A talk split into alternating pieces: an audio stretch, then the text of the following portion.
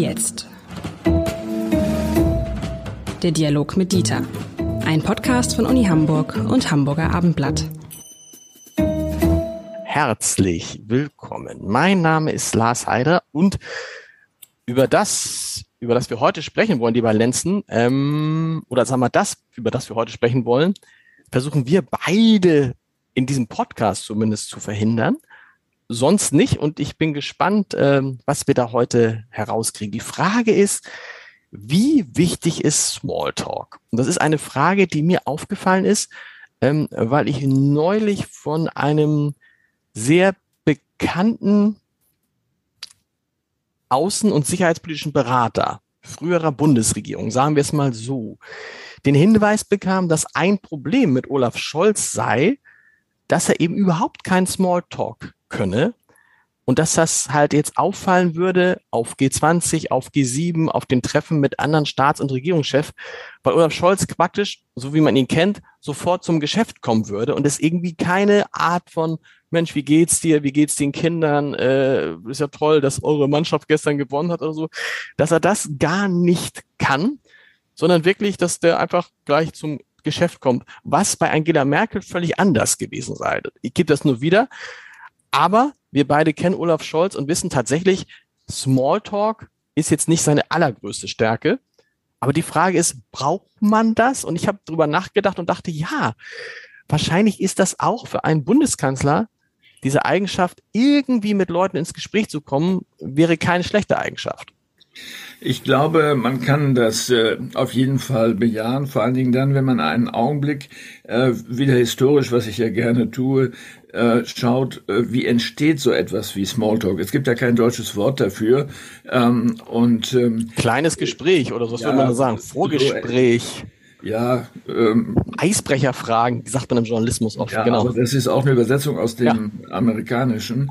Also ich glaube, das geht viel tiefer und weiter zurück, möglicherweise über etliche Jahrtausende, in dem Sinne, dass man sagt, schauen wir mal in Stammesgesellschaften, die ja der Ursprung unserer Gesellschaften sind, ähm, die sind irgendwo niedergelassen, haben äh, möglicherweise ein kleines Dorf gebaut im Laufe der Jahrzehnte und es kommt ein Fremder vorbei oder mehrere Fremde. Ähm, das äh, ist sogar eine Figuration in der antiken Welt, nämlich der herumgehende Peregrinus, der Fremde. Und ich weiß nicht, was der will. Ich weiß nicht, ob er gefährlich ist. Ähm, ich muss also das herauskriegen, äh, bevor ich ihm was äh, zugestehe, bevor ich ihn in die Höhle einlade oder in mein Dorf. Ähm, und äh, das Palaver, dieses äh, scheinbar ungezielte Sprechen, erlaubt es, ähm, dass man tatsächlich ein Gefühl dafür entwickelt, was ist der andere, was will er, äh, mit was muss ich rechnen und gibt es Gemeinsamkeiten. Wenn es Gemeinsamkeiten gibt, ist die Gefahr schon geringer ähm, und ich habe die Möglichkeit, auf Augenhöhe zu kommunizieren mit dem anderen. Ich kann interagieren und das geht natürlich am besten, wenn ein solches Gespräch äh, über scheinbar belanglose Themen beginnt und nicht über das, was man will.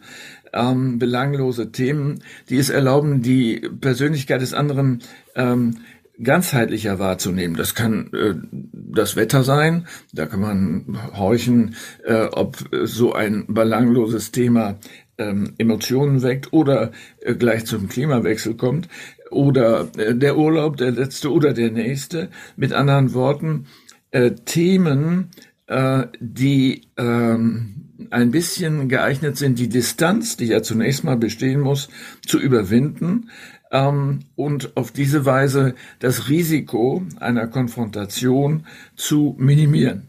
Ähm, die Regeln für solche Smalltalks die unausgesprochenen ähm, sind ziemlich differenziert. Man kann da auch Fehler machen. Ähm, und möglicherweise sind Politiker, die auch wenig Zeit haben, der Auffassung, bevor ich einen Fehler mache, mache ich lieber gar nichts, sondern rede gleich über das, was ich will. Aber da verpasst man Chancen. Aber das ist interessant. Was kann man denn für, lernen wir doch mal was zum Thema Smalltalk.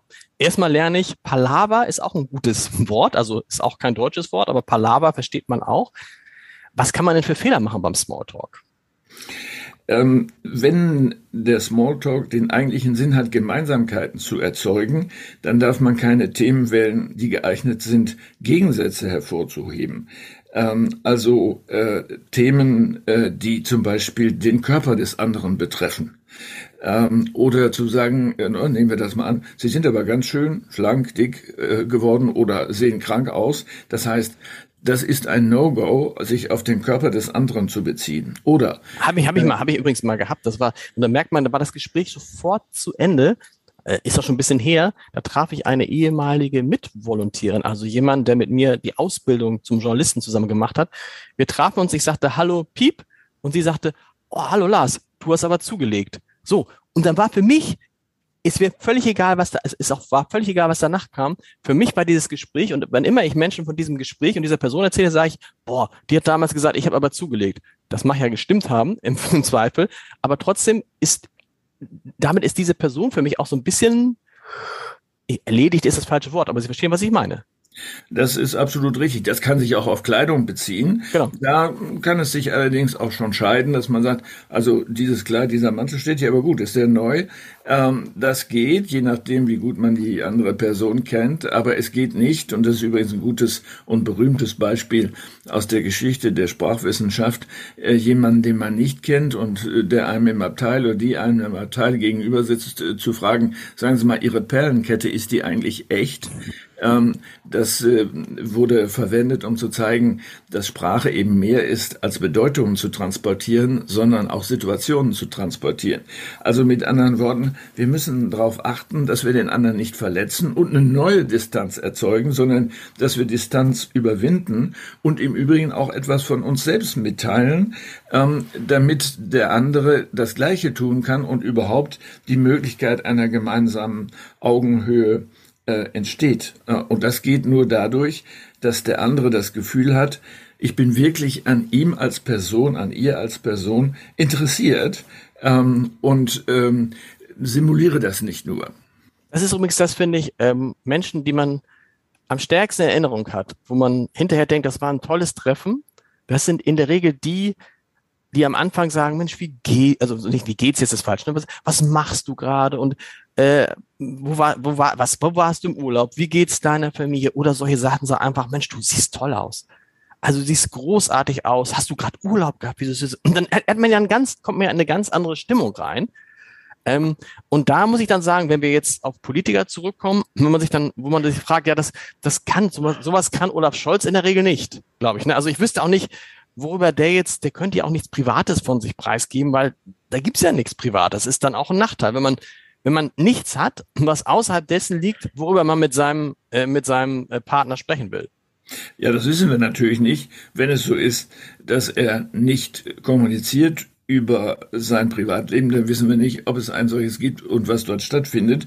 Naja, wir, aber, wir, aber wir wissen das doch schon. Wir wissen doch schon, der geht morgens um sechs aus dem Haus und kommt abends um 24 Uhr wieder und liest dann politische Bücher, soziologische Bücher. Die einzigen Hobbys, die er hat, sind so ein bisschen laufen, ein bisschen rudern. Und wenn er könnte, würde er kochen. Aber mehr, ich meine, so. Also ich, ich weiß, ich weiß, ich saß mit ihm zusammen und da war ein Gespräch zu Ende und dann merkte ich, dass er versuchte, auf eine meiner Sachen einzugehen und mich fragte, äh, ob ich mich denn freue, dass der HSV gewonnen hätte. Und dann sagte ich, ja, habe ich mich natürlich drüber gefreut und dachte, jetzt geht das Gespräch los, aber war schon wieder zu Ende. Ja, also äh, das ist auch natürlich verpasste Chance nach einem Gespräch vielleicht dann nicht mehr, aber für die Eröffnung der Möglichkeit einer Beziehung äh, ist es unglaublich wichtig. Denn was folgt, nachdem man festgestellt hat, man ist mit der äh, gegenüberstehenden Person auf der gleichen Augenhöhe, dann können daraus gemeinsame Aktivitäten erfolgen. Man könnte ein Projekt zusammen machen. Man könnte entdecken, dass man ähnliche Auffassungen hat und überlegen, sollen wir nicht mal äh, das und das in, äh, in Gang bringen? Sollen wir, weiß ich nicht, eine Partei gründen oder sollen wir einen Verein gründen oder sollen wir mal zusammen rudern gehen? Also mit anderen Worten, das Wichtige ist ja, ähm, die Gefährlichkeit des anderen, das Anderssein des anderen anzunehmen, aber damit auch agieren zu können. Ich würde das mal in einem, äh, sagen wir mal, gewagten Satz formulieren. Ähm, ein wirkliches Interesse am Menschen ähm, äh, resultiert doch daraus, dass der andere das auch möchte, äh, dass er angenommen wird, der andere Mensch, in seinem So-Sein äh, und dass das nicht in Frage gestellt wird, äh, wenn Sie so wollen, in seinem äh, in seinem Leiden auch äh, an der Endlichkeit des Lebens. Ich möchte akzeptiert werden und nicht noch um äh, die Berechtigung meiner Existenz kämpfen müssen. Das ist, das ist wohl so. Das ist aber ein großer, ein großer, ein gewagter Satz nicht, aber ein großer Satz. Ähm, wenn wir das aber so, so, so betrachten mit diesem Smalltalk, dann stellt sich dabei doch heraus, dass dieser Satz, der erste Eindruck ist der wichtigste und der erste Eindruck ist nicht wieder zu korrigieren, tatsächlich stimmt, oder? Der stimmt auf jeden Fall. Der ist allerdings früher, äh, nämlich dort, wo sie auftreten, wie sie gehen, ähm, wie sie begrüßen, was sie angezogen haben oder was sie nicht angezogen haben, wie sie ihr Glas halten. Das alles ist äh, eine Batterie von Informationen, deren Dekodierung bei uns unbewusst läuft und ähm, die sofort dazu führt, die Person irgendwie einzuordnen. Nehmen Sie mal ein Weinglas. Sie können ein Weinglas am Stiel halten. Das tut man bei Rotwein, damit der Rotwein, äh, bei Weißwein, damit der Weißwein nicht, äh, nicht warm wird von der Hand. Sie können ihn aber auch am Kelch halten, äh, was man bei Rotwein eher tun würde, damit er warm bleibt oder warm werden kann. Ähm, Sie könnten ihn auch unten an dem, an dem Fuß festhalten. Je nachdem, wie Sie das tun, läuft bei Ihnen ein Interpretationsprogramm mit. Das ist aber affektiert oder der hat aber Ahnung oder mit der dicken Faust fasst er jetzt diesen Kelch mhm. an. Wie sieht das denn aus? Und so weiter. Sie wissen, was ich meine. Ähm, also die Information über mich läuft schon. Da habe ich noch gar nicht darüber nachgedacht, was ich jetzt gerne reden möchte. Heißt dann was, dass man sich schon wirklich Gedanken machen muss, wenn man Leute zumindest zum ersten Mal trifft, wie verhalte ich mich, ne? Was ziehe ich an, was ziehe ich an, wie trete ich auf, wie, wie esse ich, aber natürlich dann vor allen Dingen, ich glaube, der entscheidende Moment ist noch der persönliche Kontakt, weil wenn man jemand anders nur beurteilt, nach dem, was er, wie er sich benimmt, wie er äh, sitzt, wie er gegangen ist, aber mit dem gar keinen Kontakt hat, ist es, finde ich, was völlig anderes, als wenn man tatsächlich da mit ihm zusammen ist. Ich habe schon oft die Erfahrung gemacht, dass Menschen, die ich ganz anders eingeschätzt habe, also im Positiven wie im Negativen, plötzlich eben tatsächlich anders waren, wenn ich dann zwei, zwei, drei Sätze mit denen gesprochen habe. Das reicht manchmal schon. Das ist richtig. Dieses wäre ein Beispiel dafür, dass die Person möglicherweise einen Gegensatz unbewusst und ungewollt erzeugt hat zwischen ihrer Erscheinungsweise und dem Wesen, was sich vielleicht in sprachlichen Äußerungen spiegelt. Mit anderen Worten, ähm, wir müssen über Anlasskleidung reden. Äh, was ziehe ich eigentlich an, wenn ich irgendwo eingeladen bin? Äh, ziehe ich mich äh, exquisit an, modisch an äh, oder äh, smart casual oder in einer anderen Variante. Es sagt etwas über mich, aber auch über die ein meine Einschätzung gegenüber dem anderen. Also bei einem offiziellen Ereignis äh, smart casual zu kommen, heißt ja, ich nehme dich nicht ernst oder ich habe nicht darüber nachgedacht, wie wichtig dir das ist, was du hier veranstaltest, wozu du mich eingeladen hast.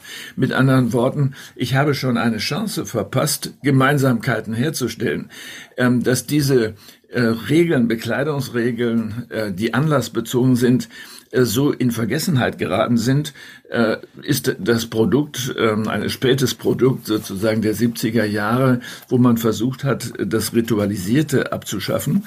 Ähm, aber äh, trotzdem, man schafft auch Informationen damit ab. Wobei ist es nicht so, dass sich das ändert? Ich hatte neulich in einem Podcast einen jungen Hamburger Unternehmer, Jonas Thiemann, ähm, sehr, sehr erfolgreicher Hamburger Unternehmer, äh, Gründer von AppLike, ein Unternehmen, was jetzt über eine halbe Milliarde Euro wert ist. Und wir sprachen über das Thema Duzen oder Siezen. Und er sagte, er würde gar keinen Menschen kennen, den er siezen würde und bei dem er auf die Idee kommen würde, ihn zu siezen. Das heißt, auch da ist ja erst eine Veränderung im Gang und in seinem Umfeld ist das Sie kein, kein Zeichen von Respekt, sondern eher eins von Abgrenzung. Also ne, in seinem Umfeld ist das Du sozusagen das äh, Common Sense und sie ist, oha, der will mit mir nichts zu tun haben, der möchte irgendwie den Kontakt möglichst meiden. Ich erinnere mich noch sehr genau daran, wie die Debatte um Siezen oder Duzen begonnen hat, nämlich Ende der 60er Jahre auch wieder in der Folge der Studentenbewegung. Ähm, und äh, das sich Verbreiten des Duzens in akademischen Kreisen hatte einen Hintergrund zu sagen, wir müssen uns mit der Arbeiterklasse solidarisieren, ganz platt.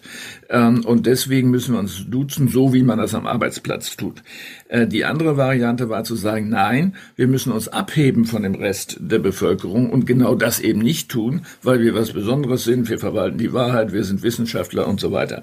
Mit anderen Worten ist es richtig, äh, das ist auf der einen Seite eine Distanzierungschance, eine Differenzierungschance, denn wenn ich jetzt etwa hergehen würde, wie das in Dänemark in den 40er Jahren der Fall gewesen ist, und äh, dass sie abschaffen, auch offiziell abschaffen, äh, dann äh, ver, äh, vernichte ich ja eine Differenzierungsmöglichkeit, denn nicht mit jedem möchte ich ja äh, auf du und du sein und auf Augenhöhe, sondern ich möchte differenzieren können und brauche dafür dann neue Regeln, die sich nicht in du und sie ausdrücken und nicht in Kleidung ausdrücken und nicht in der Art, wie man geht, nicht in der Art, wie man begrüßt. Davon gibt es hunderte von Beispielen, äh, wo wir einen Prozess äh, vor uns und hinter uns haben teilweise schon, den ich als Entdifferenzierung bezeichnen würde. Das heißt, viele unserer sozialen Handlungen entdifferenzieren sich, ähm, traditionelle Differenzen sind weg ohne, und das ist das Entscheidende,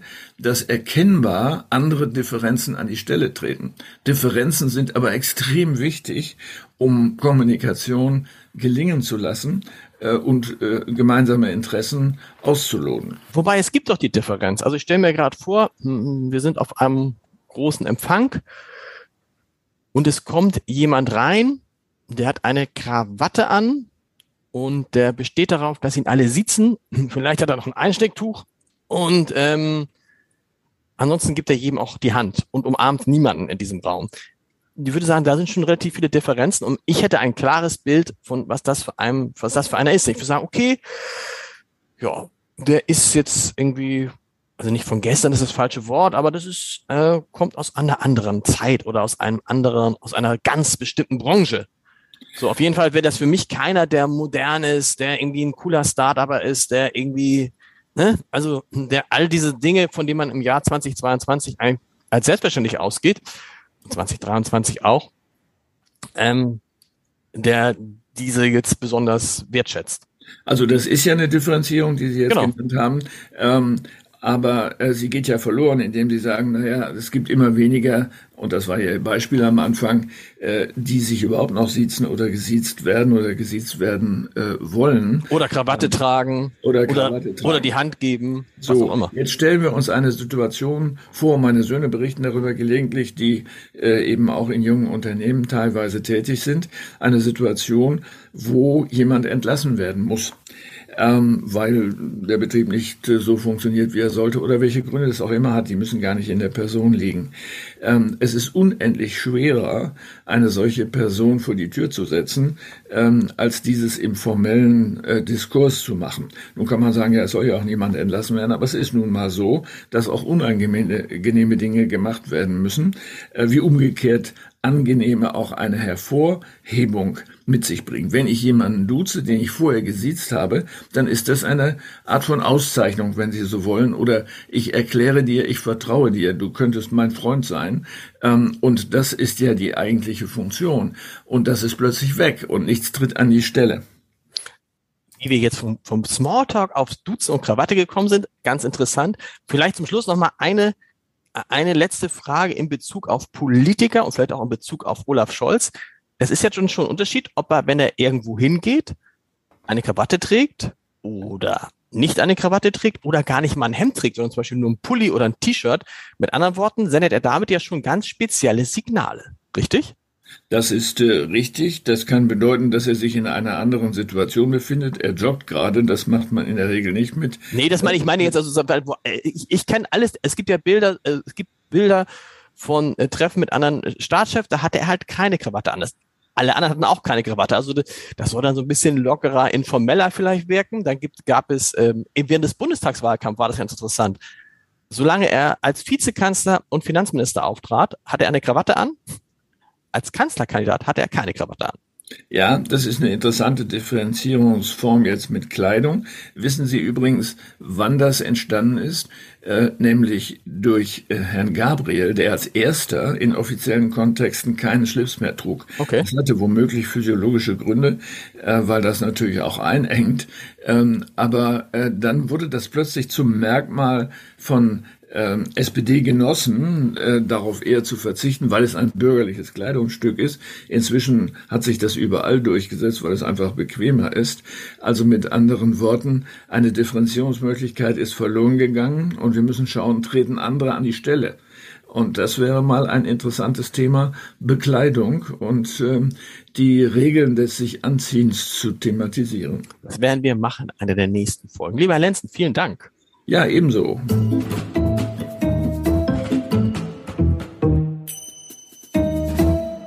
Weitere Podcasts vom Hamburger Abendblatt finden Sie auf abendblatt.de slash podcast.